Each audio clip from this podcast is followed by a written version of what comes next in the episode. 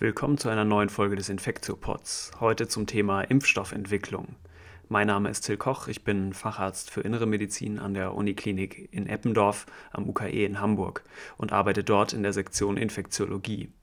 Diese Folge vom Infektiopod ist etwas anders als die bisherigen. Der Grund dafür ist, dass ich die Folge Ende April 2020 für Deutschlandfunk Nova aufgezeichnet habe, wo die Folge in einer gekürzten Variante im Rahmen der Serie Deutschlandfunk Nova Hörsaal ausgestrahlt wird. In voller Länge ist die Folge natürlich unter www.infektiopod.de zu hören.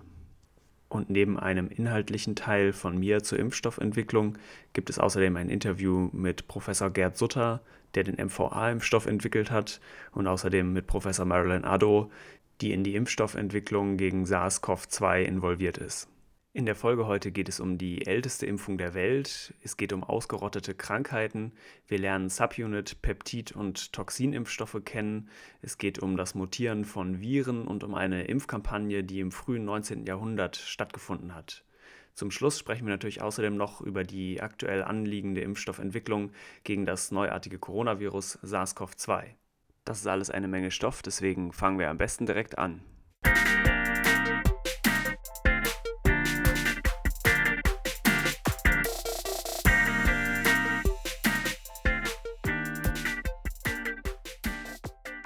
Wenn wir über Impfstoffentwicklung reden, müssen wir natürlich erst einmal definieren, was überhaupt eine Impfung ist. Impfung oder auch Vakzinierung ist ja die Gabe von einem Impfstoff mit dem Ziel, vor einer Infektionserkrankung, also einer übertragbaren Erkrankung, die einen Menschen befällt, zu schützen.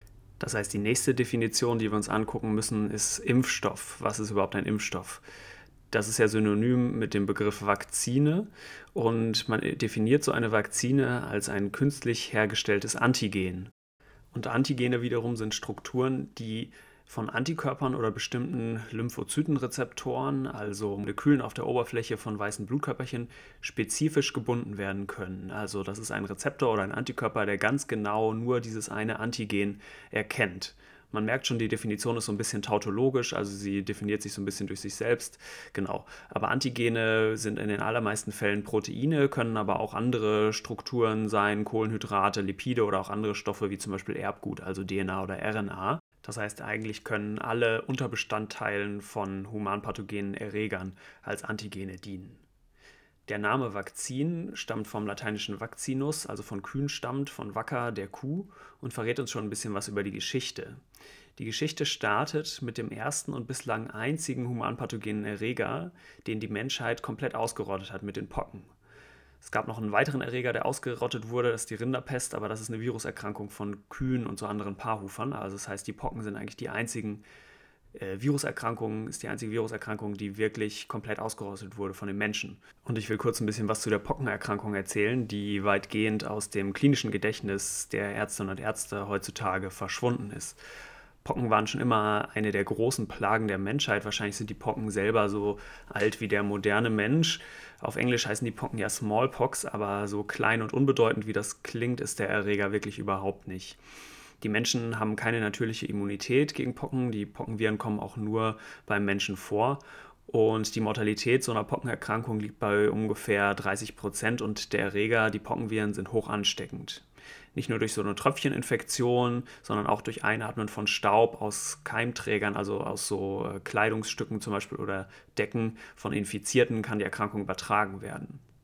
Wenn man mit Pocken infiziert ist, fängt die Erkrankung wie so eine gewöhnliche Grippe an, also mit Fieber, Kopf- und Gliederschmerzen.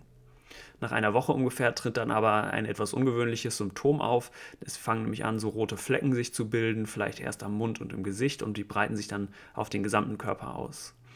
Einen Tag später bilden sich dann aus diesen Flecken, makulären Flecken, wie wir dazu sagen, richtige Pusteln. Und wenn man Glück hat, bilden sich aus diesen Pusteln dann eitergefüllte Blasen und die heilen unter Narbenbildung ab, die die Patientinnen und Patienten dann entstellt zurücklassen. Wenn man Pech hat, fängt man an, aus Schleimhäuten nach innen in den Darm zu bluten und aus dem Mund zu bluten und verstirbt innerhalb von wenigen Tagen. Das heißt, dieses, dieser Erkrankungsverlauf ist wirklich ziemlich dramatisch. Einer der letzten Fälle, um das mal so zu veranschaulichen, trat in Europa 1972 in Jugoslawien auf, wo ein einzelner Patient zu einem Ausbruch von 175 Fällen geführt hat, von denen dann 35 gestorben sind. In der Geschichte war es der englische Arzt Edward Jenner, der am Ende des 18. Jahrhunderts die erste Impfung gegen die Pocken erfand, indem er gezeigt hat, dass die Inokulation mit Kuhpocken gegen Menschenpocken schützt. Inokulation heißt ja das Einbringen eines vermehrungsfähigen Erregers in einen Organismus.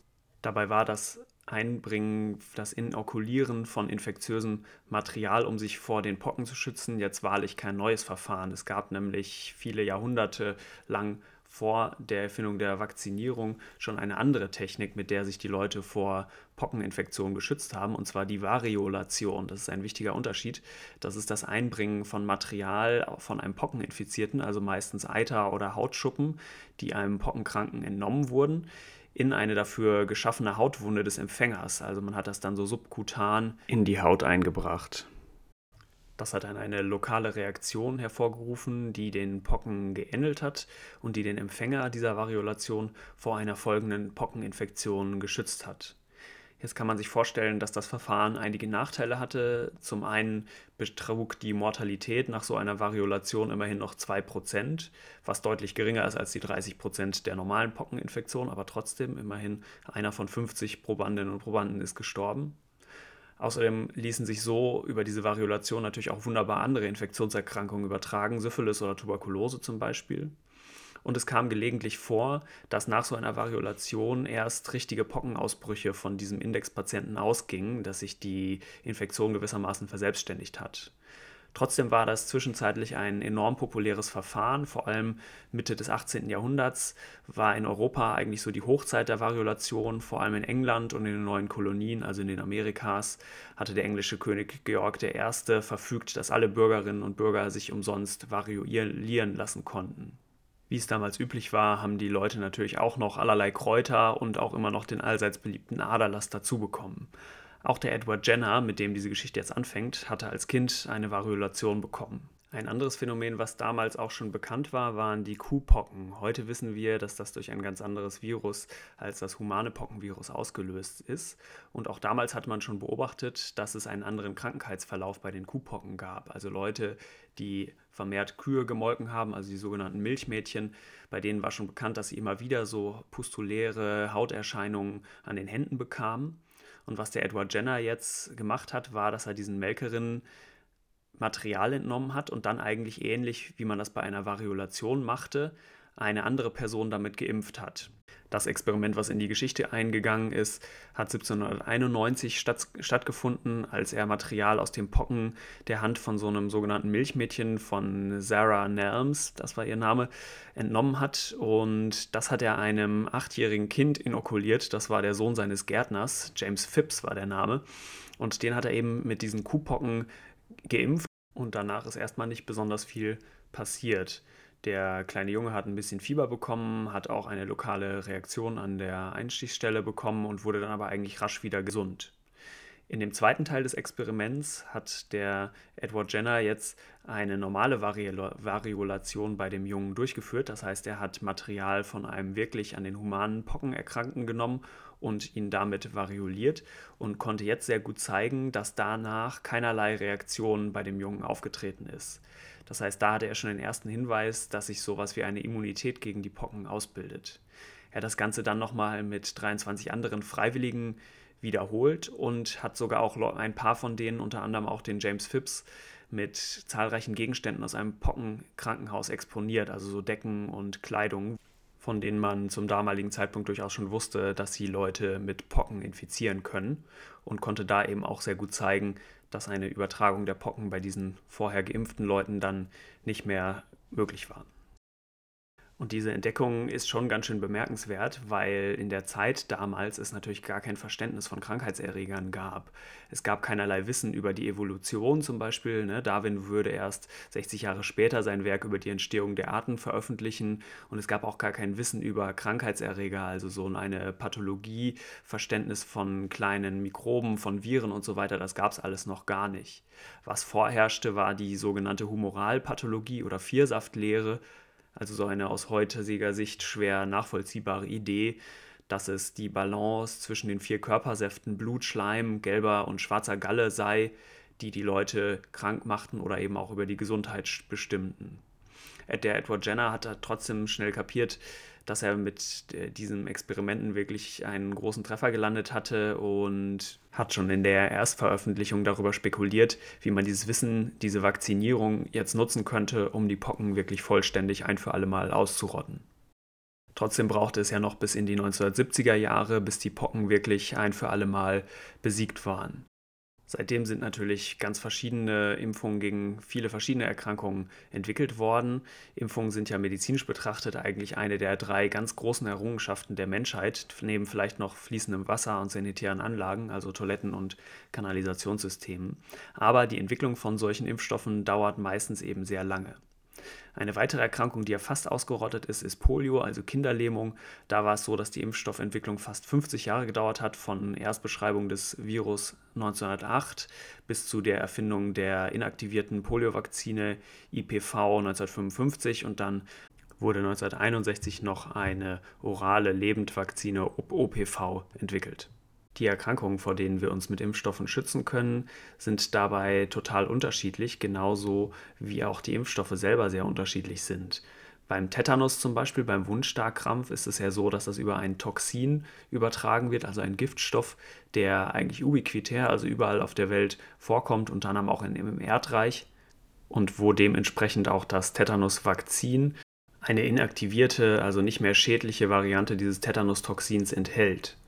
Und demgegenüber stehen andere Erkrankungen, wie zum Beispiel Masern, die höchst infektiös sind. Bei Masern ist es ja so, wenn ich Masern habe und auf der einen Seite des Hörsaals stehe und huste und auf der anderen Seite des Hörsaals steht eine andere Person, dann infiziert die sich mit höchster Wahrscheinlichkeit sogar auch mit Masern. Und gegen so eine infektiöse Erkrankung ist auch ein anderer Wirkstoff vonnöten, um eine dauerhafte Immunität zu verleihen. Bei der Masernimpfung ist es ja so, dass wir einen abgeschwächten Erreger verimpfen, der dann in dem Körper des Impflings repliziert, also sich fortpflanzt und dadurch eine sehr gute Immunantwort auslöst, die dann auf lange Zeit, wahrscheinlich lebenslang, die Leute vor Masern schützt. Also man sieht schon, jede Erkrankung ist unterschiedlich und dementsprechend ist auch jeder Impfstoff sehr unterschiedlich und es gibt wirklich keine Blaupause, nach der man jetzt Impfstoffe entwickeln kann für bestimmte Erreger, sondern das ist höchst individuell.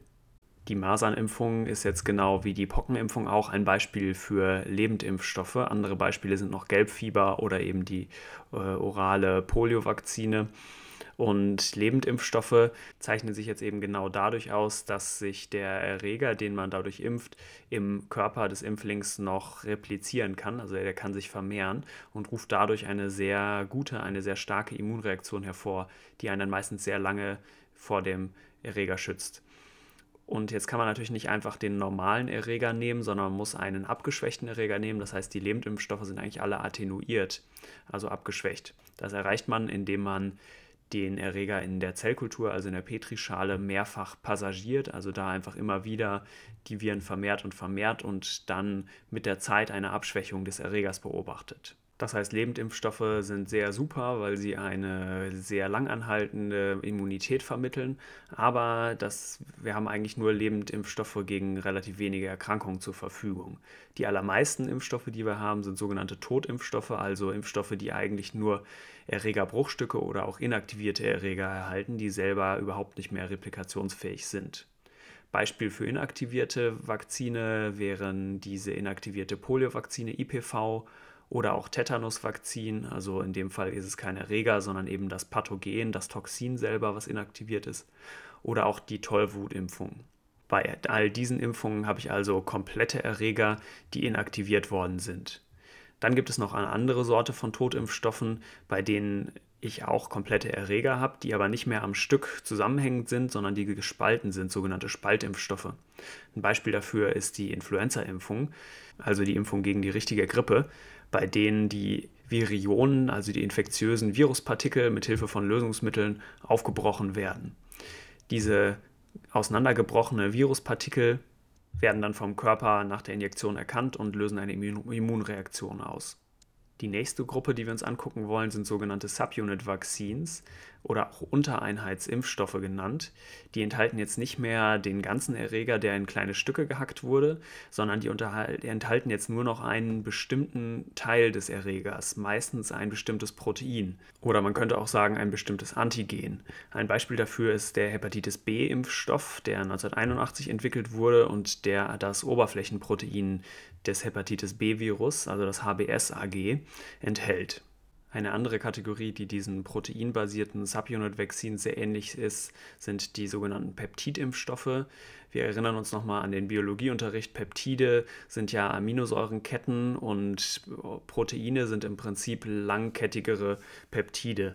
Das ist einfach nur eine Definitionssache. Also bis zu 10 Aminosäuren hintereinander gehängt spricht man von Oligopeptiden, bis 100 spricht man von Polypeptiden und alles, was längere Aminosäureketten sind, heißt ähm, Protein. Ne? Das heißt, auch mit so kleineren Aminosäureketten, mit den Peptiden, kann man einen Impfstoff machen. Jetzt gibt es aber auch andere Subunit-Vaccines, die gar keine Aminosäuren, kein Protein und kein Peptid enthalten und stattdessen zum Beispiel Kohlenhydrate, also Zuckermoleküle enthalten, die auf der Oberfläche des Erregers, gegen den geimpft werden soll, vorhanden sind. Ein Beispiel dafür ist Hämophilus influenza, also ein Bakterium eigentlich, was auf seiner Oberfläche verschiedene Zuckermoleküle hat und gegen die bildet sich durch die Impfung genau die Immunität aus. Das heißt, das sind genau die Zuckermoleküle, die in der Impfung enthalten sind. Wenn die Untereinheit, die Subunit, jetzt kein Protein ist oder ein Peptid, also keine Aminosäuren sind, dann haben wir immunologisch ein bisschen ein Problem, weil dann keine gute Immunreaktion ausgelöst wird. Und warum das so ist, will ich kurz erklären. Und dafür müssen wir uns einmal angucken, was passiert, wenn so ein Impfstoff oder auch ein Erreger vom Immunsystem erkannt wird. Man kann das menschliche Immunsystem ja entlang von zwei Achsen einteilen. Die erste Achse ist angeboren versus erworbenes Immunsystem.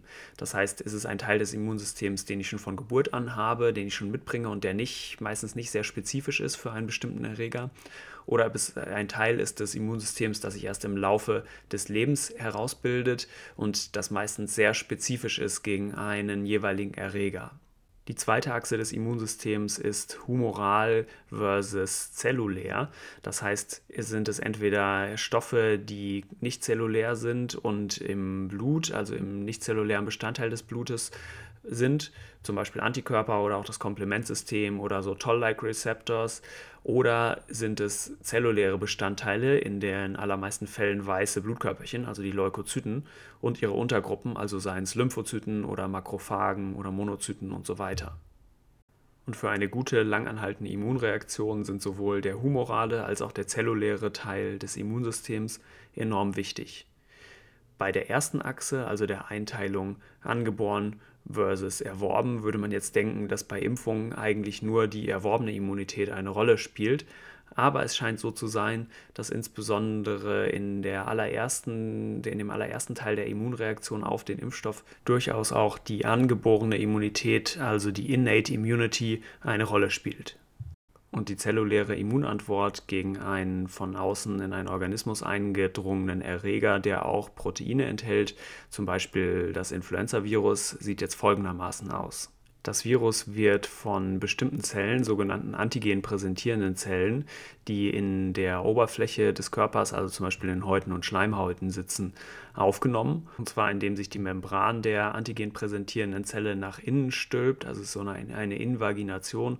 Man nennt den Vorgang auch Phagozytose und der Erreger dann erstmal in so einem kleinen Vesikel aus Membran im Inneren der Zelle sitzt.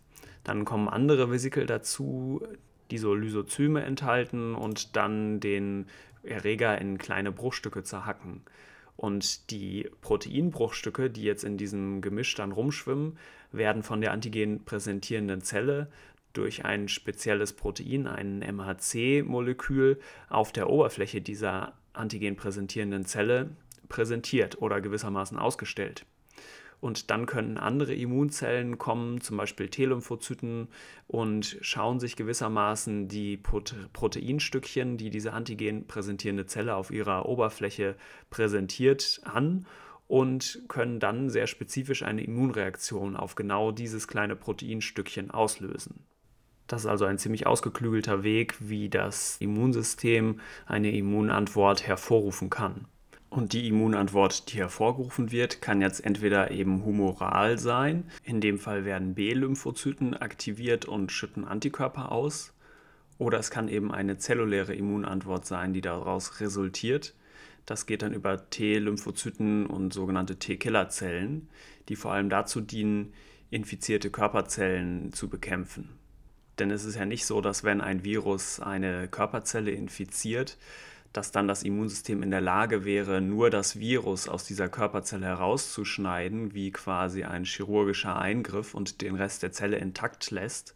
Das geht natürlich nicht, sondern das Immunsystem muss dann immer gleich die komplette Körperzelle töten, abräumen und oder irgendwie zum Untergang bringen, um damit die Viruspartikel, die in dieser Zelle drin sind, auch gleich mit zu entfernen. Und das ist übrigens auch das, was die Entzündungsreaktion üblicherweise auslöst, also der Zelluntergang von körpereigenen Zellen, die mit Viruspartikeln infiziert sind. Das heißt, jetzt haben wir grundlegend die Immunreaktion kennengelernt, die abläuft, nachdem ein Virus in einen Körper eindringt. Was wir jetzt aber noch nicht geklärt haben, ist die Frage, warum dieser Teil des Immunsystems durch bestimmte Proteinbruchstücke, durch Peptide besser aktiviert wird als beispielsweise durch Kohlenhydrate weil diese MHC-Moleküle, die es braucht, um diese Peptid- oder Proteinstücke auf der Oberfläche der antigen präsentierenden Zelle zu zeigen, jetzt aber nur Proteinstückchen präsentieren können, merkt man schon, dass man bei Erregern, die jetzt Zuckermoleküle auf der Oberfläche haben, wie zum Beispiel dieser Haemophilus influenza Bakterium, dass man bei denen ein Problem hat. Und deswegen ist es auch so, dass dieser Impfstoff gegen Hämophilus influenza zum Beispiel keine so sehr gute Immunreaktion der Zellen hervorruft, keine besonders gute zelluläre Immunreaktion, sondern eher eine humorale, also eine vor allem Antikörperantwort induziert. Okay, jetzt haben wir also eine grobe Einteilung des Immunsystems uns einmal vergegenwärtigt und wir haben auch die bisher vorhandenen Impfstoffe kennengelernt, also unterschieden zwischen Lebendimpfstoffen und Totimpfstoffen. Und innerhalb der Totimpfstoffe haben wir die Spaltimpfstoffe kennengelernt, die Subunit Vaccines und die Peptid-Vakzine. Und wir haben gesagt, dass die Krankheiten, gegen die wir Impfstoffe entwickeln, alle extrem unterschiedlich sind, deswegen auch jeder Impfstoff unterschiedlich ist. Und um das Ganze noch komplizierter zu machen, müssen wir jetzt als nächstes auch darüber reden, wie wir eigentlich eine Immunität messen. Auf Englisch gibt es da einen Begriff, der heißt Correlates of Protection. Und man würde vielleicht am Anfang denken, dass es doch eigentlich ganz klar ist, wie ich das messe. Ich messe einfach die Antikörper im Blut von einer Person und sehe dann, ob die immun ist oder nicht. Und für einige Erkrankungen stimmt das durchaus. Wenn ich Mumps, Masern oder Röteln impfe, kann ich danach sehr gut einen bestimmten Antikörper, den IgG-Antikörper, der spezifisch sich gegen diese Erreger richtet, messen im Blut. Und da weiß man nach vielen Jahren, die man das untersucht hat, dass das sehr gut korreliert, also uns sehr gut anzeigt, ob ein zuverlässiger Schutz gegen diese Erkrankungen, gegen Mumps, Masern oder Röteln vorliegt.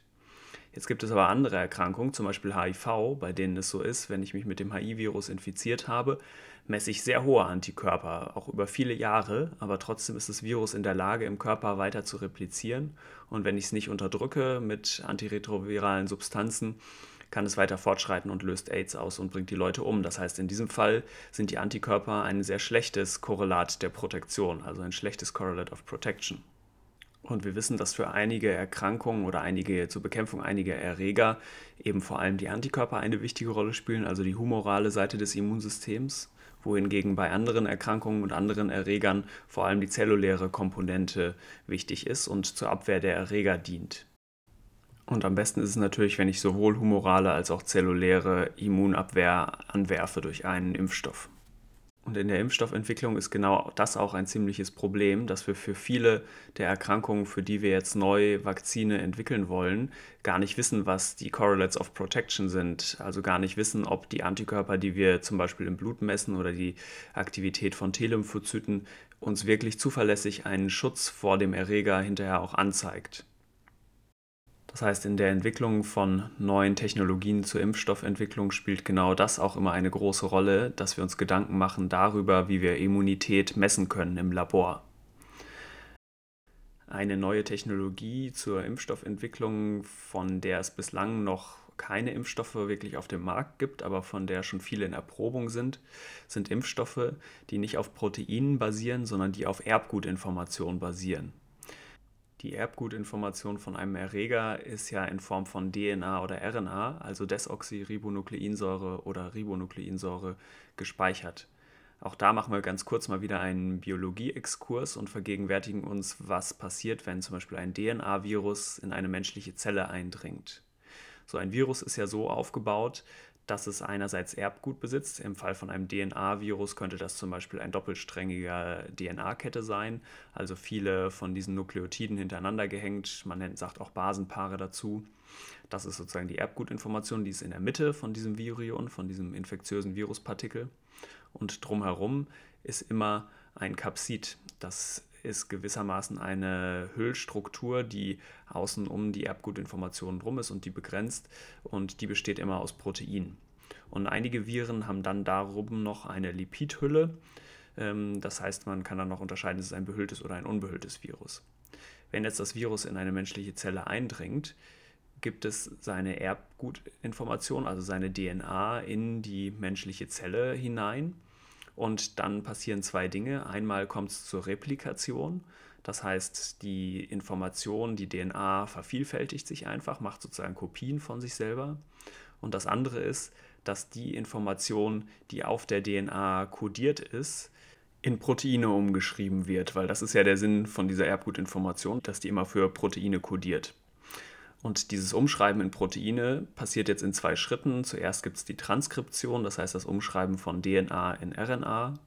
Und als nächstes gibt es die Translation, also das Umschreiben der RNA in Proteine, also in Aminosäureketten. Und DNA- oder RNA-Stücke, die nicht zum menschlichen eigenen Körper gehören, kann der Körper relativ gut erkennen. Also das ist relativ leicht für den Körper zu merken, dass das nicht meine eigene DNA oder RNA ist, die da rumschwimmt und die zum Beispiel in Form von einem neuartigen Impfstoff mir gerade in einen Muskel geimpft wurde. Der Körper macht das beispielsweise über sogenannte Toll-like Receptors, TLRs. Das sind, ist ein Teil des humoralen angeborenen Immunsystems. Also das sind Rezeptoren, die nicht sehr spezifisch sind, sondern die ganz allgemein fremdes Erbgut, beispielsweise fremde DNA oder RNA erkennen und die dann ihrerseits wiederum eher den zellulären Teil des Immunsystems anwerfen. Und genau das ist auch die Idee hinter zum Beispiel DNA-basierten Vakzinen. Das heißt, die werden eben nicht nur von Antikörpern oder B-Zellen erkannt und lösen nicht nur eine humorale Immunantwort, sondern vor allem auch eine zelluläre und dementsprechend auch möglichst lang anhaltende Immunantwort aus.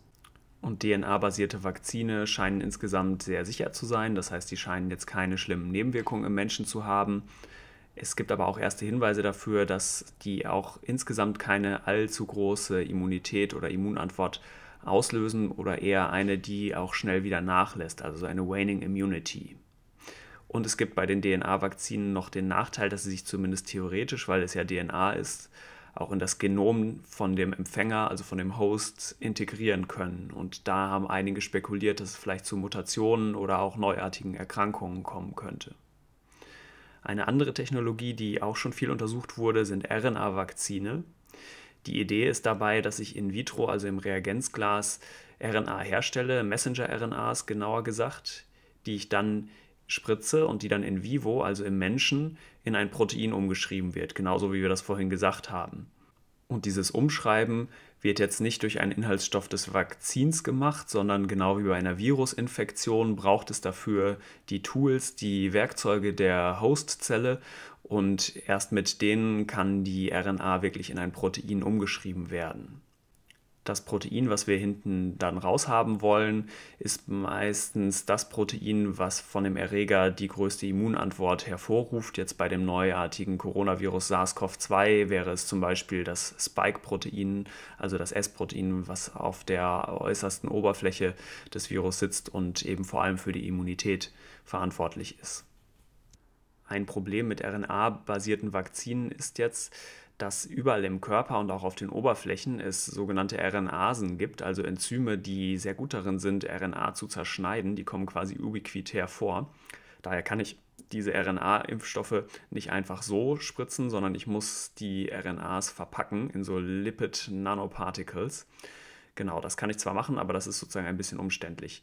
Außerdem benötige ich relativ hohe Dosen von RNA, weil ja jede RNA erstmal, jeder RNA-Strang nur zu einem Protein umgeschrieben wird. Deswegen gab es eine Weiterentwicklung von den RNA-Vakzinen und das sind sogenannte Self-Amplifying mRNA-Vaccines. Das heißt, die enthalten auf der einen Seite virale RNA, zum Beispiel für das Spike-Protein von dem neuartigen SARS-Coronavirus SARS-CoV-2. Und zum anderen enthalten sie aber auch Enzyme zur Replikation, und zwar die sogenannte RNA-Dependent RNA Polymerase, also die Polymerase, das Enzym, was die RNA vervielfältigt oder repliziert. Das heißt, diese Self-Amplifying mRNA-Vaccines sind eigentlich aufgebaut wie ein kleines Virus. Wir erinnern uns, Virus ist immer mindestens Erbgutinformationen, also in diesem Fall zum Beispiel RNA und ein Kapsid oder eine Hülle. Und damit kann dann so ein kleines Virus immer neue Viruspartikel, also infektiöse Virionen bilden. Und äh, in dem Fall von diesen, von diesen mRNA-Vaccines es sind jetzt die Strukturproteine, also die Capsid und die Hüllproteine, durch das Gene of Interest ersetzt worden, also in diesem Fall jetzt durch das Spike-Protein zum Beispiel. Das heißt, wir haben einerseits die RNA-Vervielfältigungsenzyme, die RNA-Polymerase und eben das äh, S-Protein, was jetzt in diesem Vakzin zum Beispiel kodiert wird. Und das führt jetzt dazu, dass wenn ich diese Vakzine gespritzt habe, ich ganz viele Stränge von Nukleotiden, also Genomabschnitte, neu bekomme, die man dann Replikons nennt. Also die sind repliziert von einer einzigen Ursprungssequenz und deswegen nennt man sie Replikons. In der Zelle, in der diese Replikons dann entstehen, werden dann also große, fallen große Mengen davon an und das ist im Prinzip genauso wie bei einer Virusinfektion und diese Tatsache ruft eine sehr gute, sowohl zelluläre als auch humorale Immunantwort hervor. Ein echtes Virus würde dann eben aber auch noch die Strukturproteine bauen und daraus würden dann wieder neue Virionen entstehen, die wiederum aus der Hostzelle entlassen würden und weitere Zellen infiziert, infizieren können. Und weil aber bei dieser Vakzine eben die Strukturproteine, also vor allem das Capsid, durch das Gene of Interest, also die, dieses Spike-Protein jetzt zum Beispiel ersetzt ist, geht das eben nicht. Das heißt, die, da können keine richtigen Viren draus entstehen. Unterm Strich werden also große Mengen von Antigen produziert, die eine gute Immunantwort hervorrufen und es gibt eigentlich keine Möglichkeit, dass sich diese RNA in das Hostgenom integriert. Dafür bräuchte es so eine reverse Transkriptase und die wird dieser RNA-Vakzine eben nicht mitgegeben. Die RNA, die gespritzt wird, wird dann über die Zeit von RNasen in der Zelle verdaut und verschwindet einfach. Ein Nachteil von diesen Vakzinen ist allerdings, dass das Ganze etwas Zeit braucht, bis diese Maschinerie angesprungen ist und bis eine Immunität aufgebaut wird. Die nächste Technologie zur Impfstoffherstellung, die relativ neu ist, die wir uns angucken wollen, sind die sogenannten vektorbasierten Impfstoffe. Das ist jetzt eine Technologie, die nach dem Baukastenprinzip vorgeht.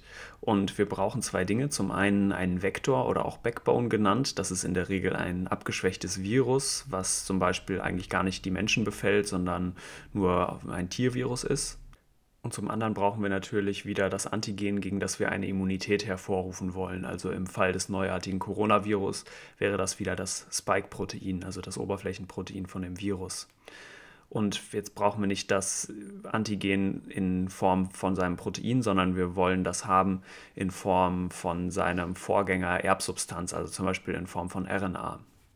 Und wie das Ganze konkret aussieht, können wir jetzt mal anhand von einem praktischen Beispiel durchführen. Es gibt nämlich schon einen vektorbasierten Impfstoff, der im letzten Jahr zur Zulassung gekommen ist. Und zwar ist das der erste zugelassene Ebola-Impfstoff.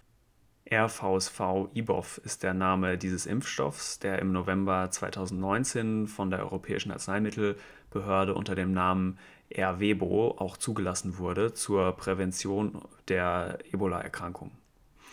Bei dem Impfstoff hat man jetzt Folgendes gemacht. Man hat ein Virus genommen, das VSV-Virus, Vesicular Stomatitis Virus, das eigentlich Huftiere befällt, also Kühe zum Beispiel, und den Menschen nicht besonders krank macht. Und in dieses Virus wurde jetzt das Glykoprotein, also ein Oberflächenprotein des Ebola-Virus, eingebaut nach eben diesem Baukastenprinzip. Und ansonsten wurde das Virus komplett so belassen, wie es, wie es vorher auch war. Das heißt, der Impfstoff, den wir hinterher rausbekommen haben, ist eigentlich ein Lebendimpfstoff. Das heißt, wenn man den injiziert, repliziert das Virus und ist auch, wird auch ausgeschieden von dem Host und man kann es nachweisen.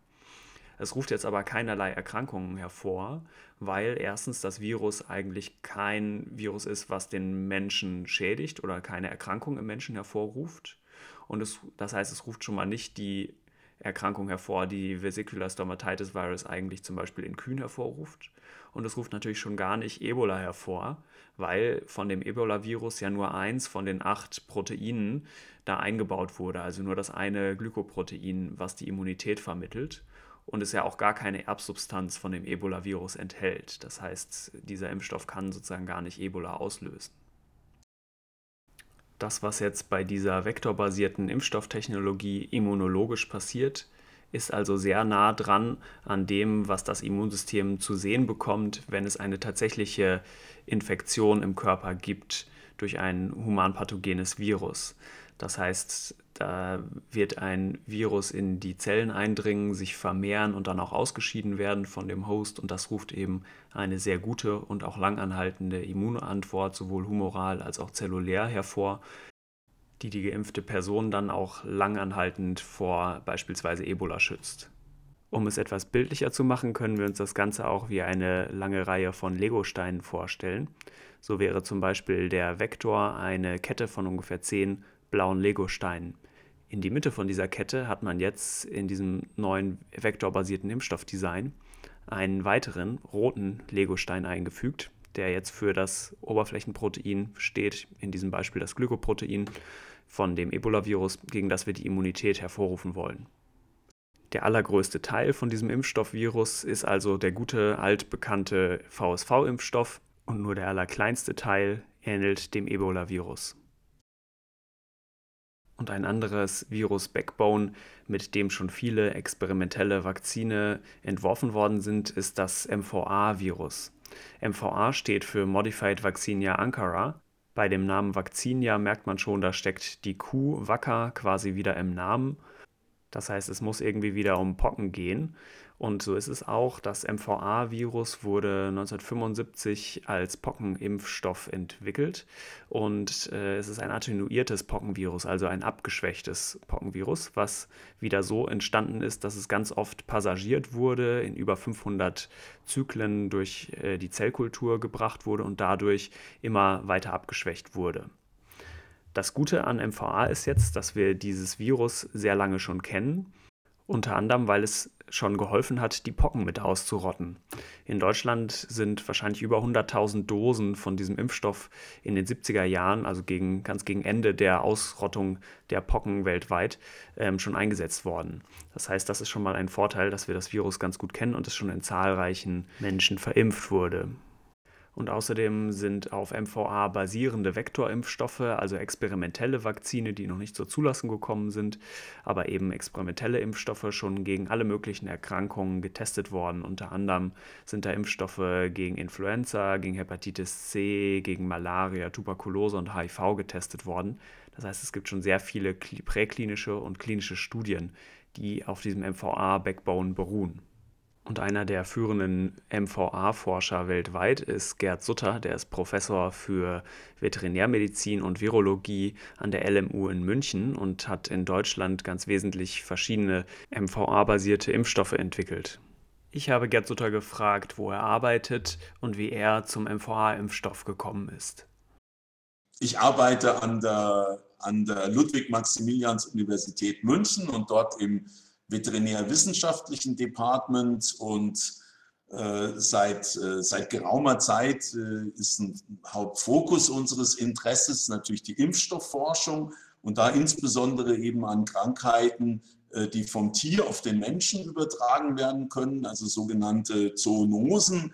Also genau sowas, wie wir es jetzt bei äh, SARS-CoV-2 und äh, Covid-19-Erkrankungen eben auch vermuten. Äh, Im Mittelpunkt unserer Impfstoffforschung steht dabei die Arbeit mit einem besonderen Impfvirus. Das ist das modifizierte Vaccinia-Virus Ankara.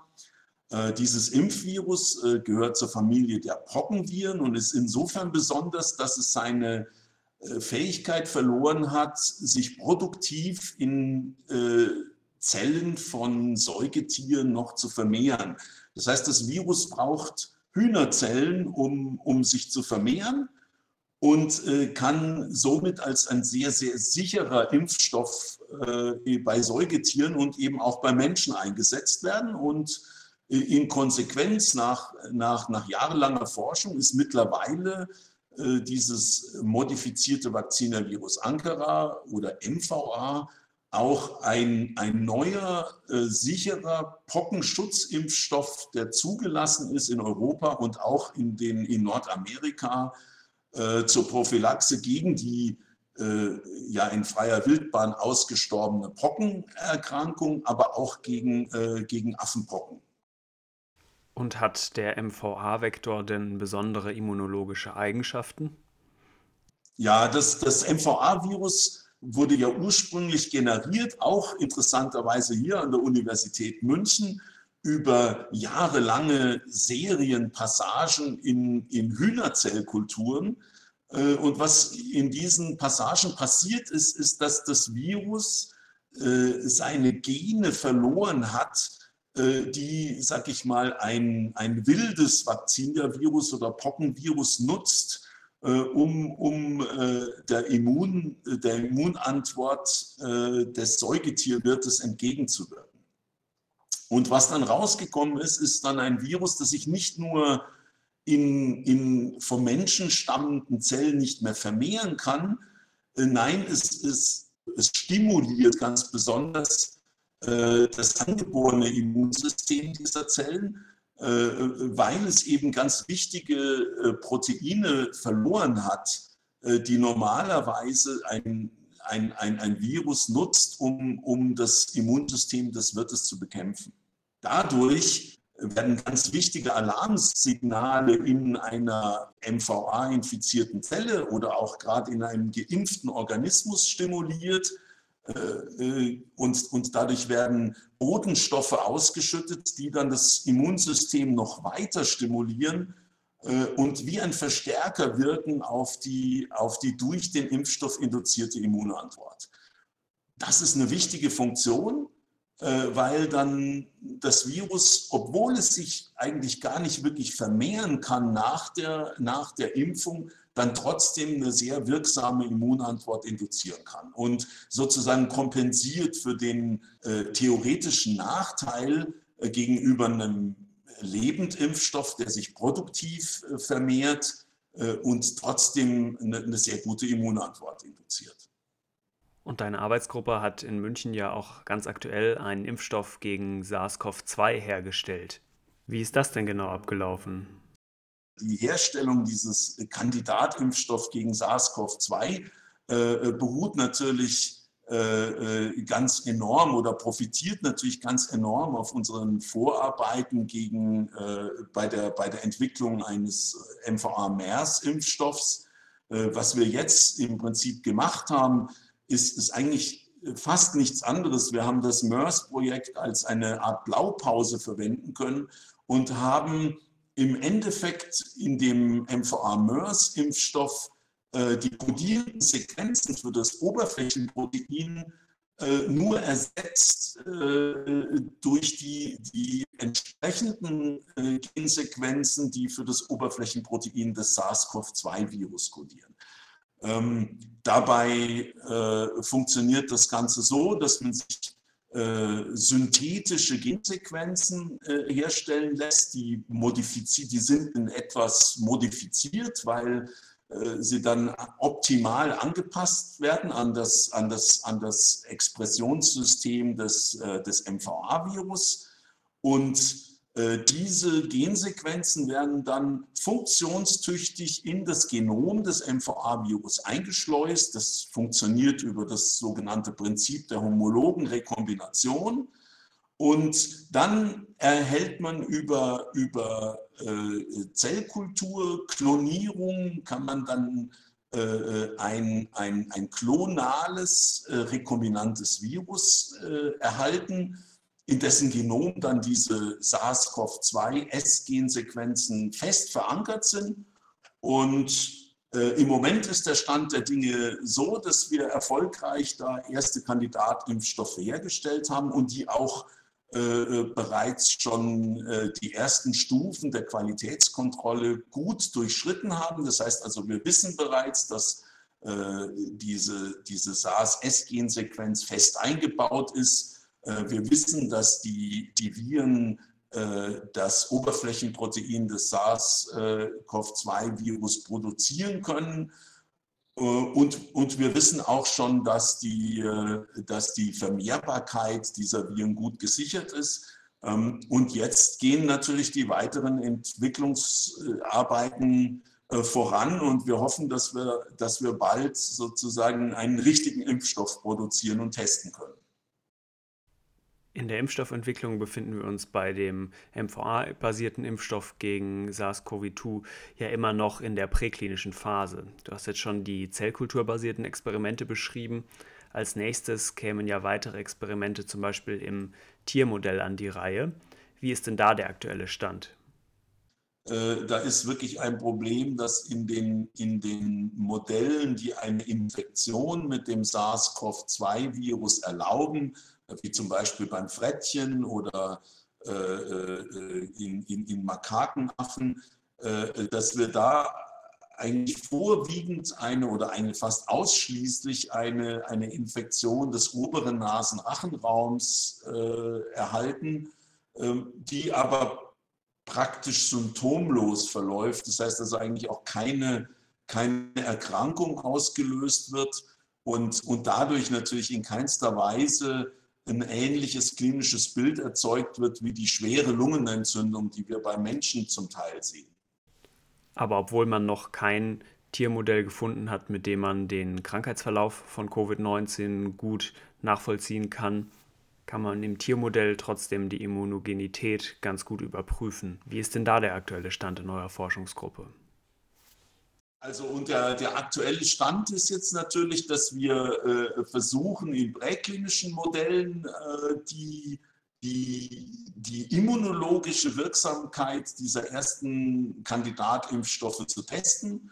Ähm, ein, äh, eine Herausforderung bei dem SARS-CoV-2-Virus ist, dass es eigentlich kein wirklich gutes Tiermodell gibt, das die die Erkrankung beim Menschen wirklich widerspiegeln kann.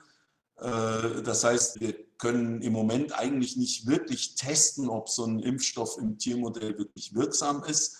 Äh, aber was natürlich ansteht und was sehr wichtige Tests sind, ist die, die Wirksamkeit der Impfung im, im Hinblick auf die, auf die Stimulierung der richtigen Immunantworten zu überprüfen.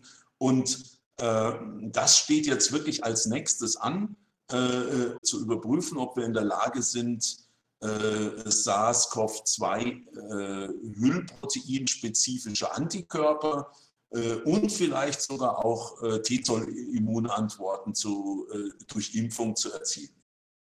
Super. Vielen Dank an Gerd Sutter nach München. Okay, das war es mit dem ersten Teil der Folge zur Impfstoffentwicklung. Das war der etwas allgemeinere Teil. Im nächsten Teil geht es sehr speziell um die Impfstoffentwicklung gegen SARS-CoV-2. Dann unter anderem mit einem Interview von Marilyn Addo.